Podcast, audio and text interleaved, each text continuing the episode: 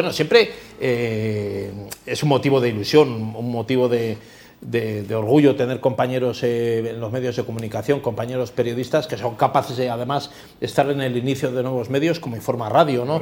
detrás de ATV, ahí está eh, también pues Javier Negre arrancando este, este proyecto audiovisual que nace estado de alarma en el momento, en el momento de, pandemia. Crítico, Un momento crítico en el que toda la información solamente eran camillas, muertos, enfermedad y COVID y aparece un medio alternativo por YouTube, además, que no era ni siquiera, porque se llama televisión, pero realmente esto nació en las redes sociales, ¿no? Y, se fue viralizando y parece increíble que un, eh, medio alternativo eh, pueda coger ese nivel de protagonismo y de presencia a nivel social por, por, lo que son los teléfonos móviles, ¿no? Sucede, como se dice en Italia. ¿eh? Sucede. sucede, pasa, suele pasar. No es, este, quizás no es muy habitual, pero, pero sí, son cosas que pasan. ¿Pero por qué pasan? Porque hay una necesidad. Yo creo que sin, sin duda eh, la, cosa, la cosa está ahí. Hay una necesidad de oír, de oír eh, algo diferente, de, de, romper con esa hegemonía eh, discursiva de los medios de comunicación masivos y demás.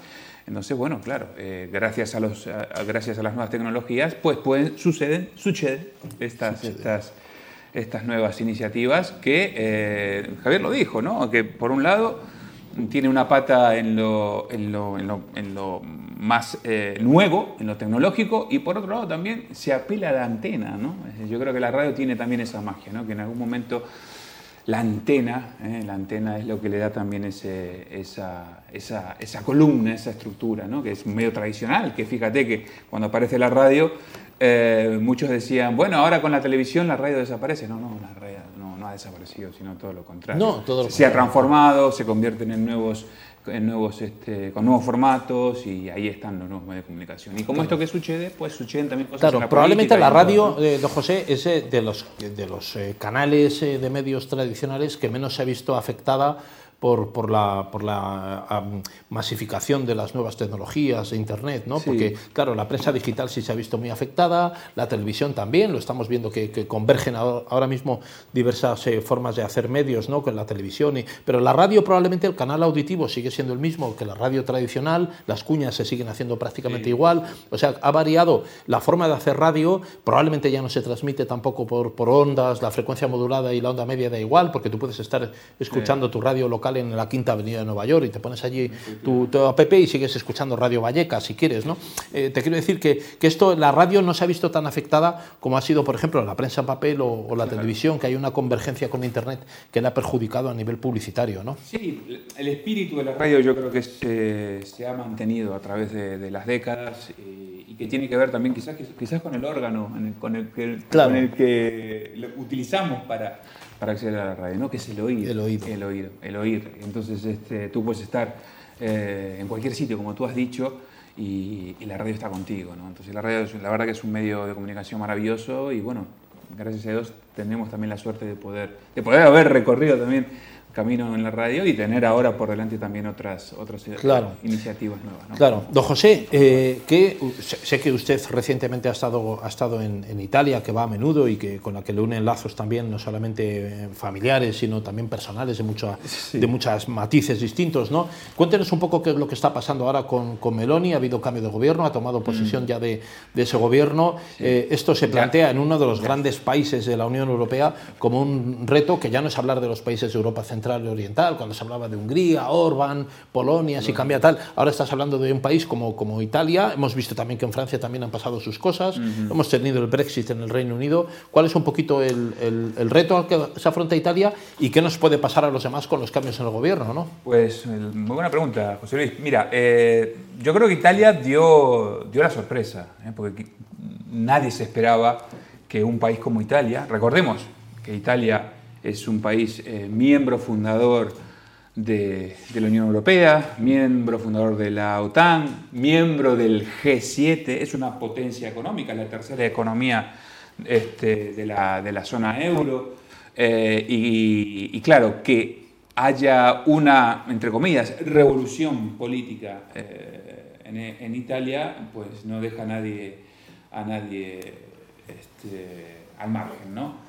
Eh, Giorgia Meloni, encabezando una coalición de centro-derecha, pues eh, ya es el presidente de Italia. ¿eh? ¿Sabes Presidente, sí. El, el- presidente. Sí, así se le anunció, ¿no? Sí, el nuevo presidente de Italia, Giorgia Claro, Meloni. no la Pres- presidente o la presidenta. Podían haber dicho la presidente, presi- ¿no? O sea, Podrían haber dicho la presidente. En italiano también se puede decir la presidente. sí, sí, ¿no? sí, también, también. Pero eh, Giorgia Meloni, yo creo que dando un gesto, digamos, de, de incorrección política, entre comillas, con esto de- del lenguaje inclusivo. Sexismo y el se- lenguaje inclusivo. Efectivamente, mm, optó por la fórmula tradicional, que, que es la correcta. Según la lengua del Dante, también es la correcta, ¿no? Es el presidente, es el presidente del concilio, en este caso, una mujer.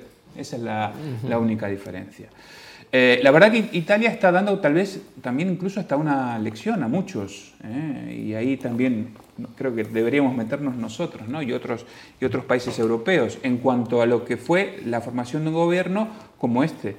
Eh, a, ¿a qué me refiero? Que fíjate, José Luis, que eh, el gobierno italiano hoy está formado por eh, un partido del Partido Popular Europeo, otro partido de Identidad y Democracia y otro partido de conservadores y reformistas. Hay tres grupos políticos del Parlamento Europeo coaligado en la gestión de un gobierno tan importante como el de Italia.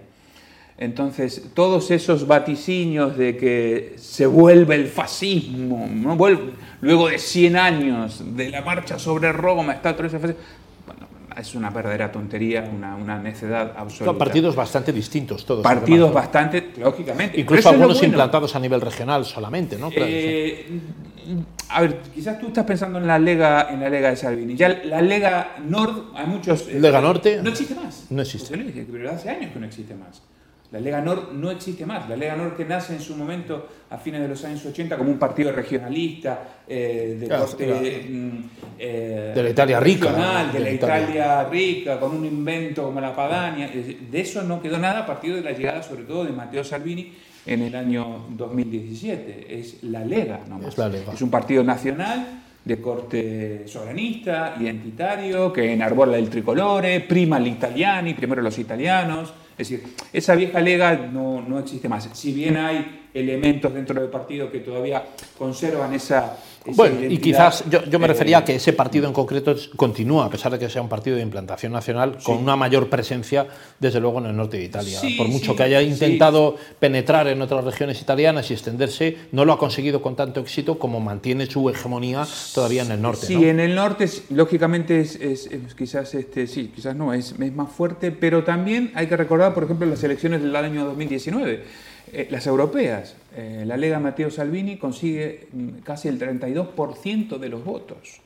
Y esos votos fueron recogidos en toda Italia. Y Matteo Salvini ha sido senador por Calabria. Por Calabria, justo, claro, al sur, lo más al sur no puede ser. Entonces, eh, Claro. por eso todo es un poco, es un Este, poco este relativo. distanciamiento que parece que a través de los medios fuera de Italia se estaba, eh, digamos, ilustrando, ¿no? De, de esa. Eh, eh, cómo Silvio Berlusconi estaba intentando marcar algunas cosas, la proximidad con Putin, decían que eso era una fisura importante en el nuevo gobierno eh, de Meloni. ¿Esto es real? ¿No tiene lectura en Italia ahora mismo? José Luis ha quedado demostrado. En la formación del gobierno ha quedado, ha quedado demostrado. Eh, yo creo que es un gobierno, el gobierno Meloni es, es un gobierno que ha inquietado mucho a algunos, eh, ha sorprendido y lógicamente todo lo que es este, la izquierda tradicional, más o menos tradicional o no, el progresismo y demás, ha utilizado herramientas para estigmatizar eh, la llegada al gobierno de, de una alianza, de, un- de un- de una coalición que podríamos decir conservadora, conservador liberal incluso, a nivel económico. Por ejemplo, el, eh, el nuevo ministro de Economía italiano es Giancarlo Giorgetti. Giancarlo Giorgetti es un hombre de Lega, pero es un hombre que- del ala muy moderada de Lega. Lega aparte también tiene eso, ¿no? que es un partido, mm, no, me gusta utilizarlo de transversal, pero sí un partido que tiene eh, diferentes eh, sintonías, digamos. ¿no? Entonces hay diferentes corrientes. Y Giorgetti es un hombre moderado, por ejemplo, que es más, acaba de salir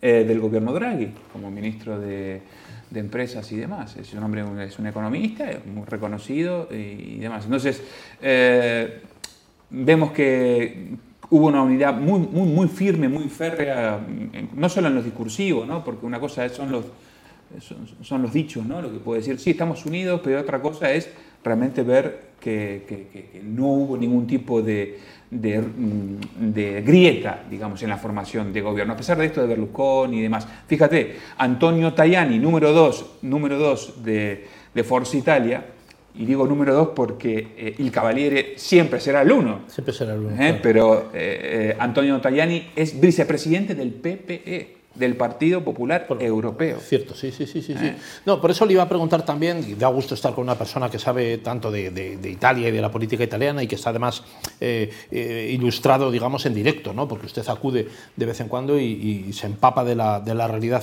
política y social italiana.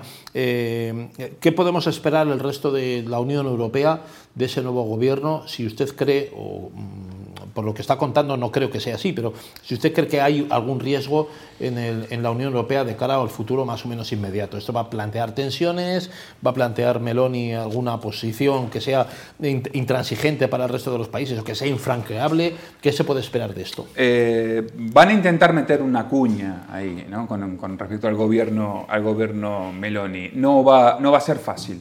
Eh, sobre todo eh, teniendo en cuenta, estoy pensando en las élites o en la burocracia europea o en, o en, o en, el progresismo, digamos, que, que, que, ha invadido prácticamente todo, todo el, arco, el, arco, político con excepciones.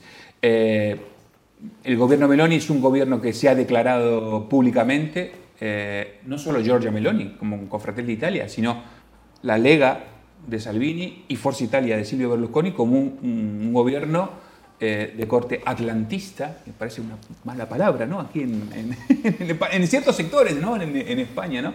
¿Qué quiero decir con esto de atlantista?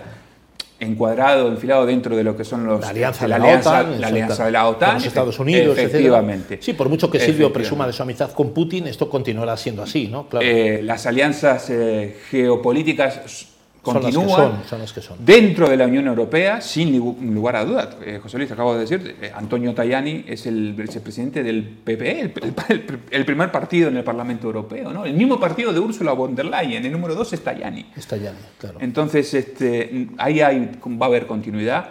Eh, no, no hay nada en riesgo, digamos, yo creo que para la Unión, la Unión Europea,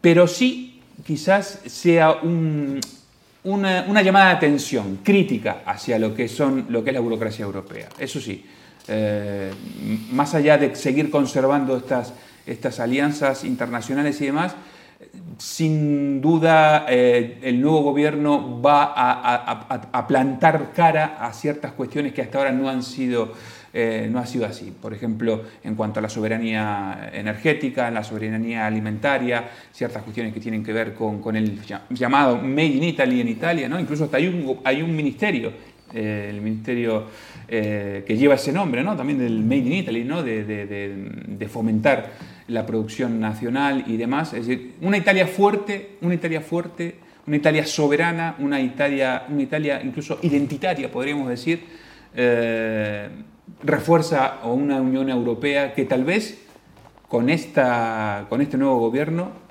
cambie un poco la cara. Por lo menos esa es la intención.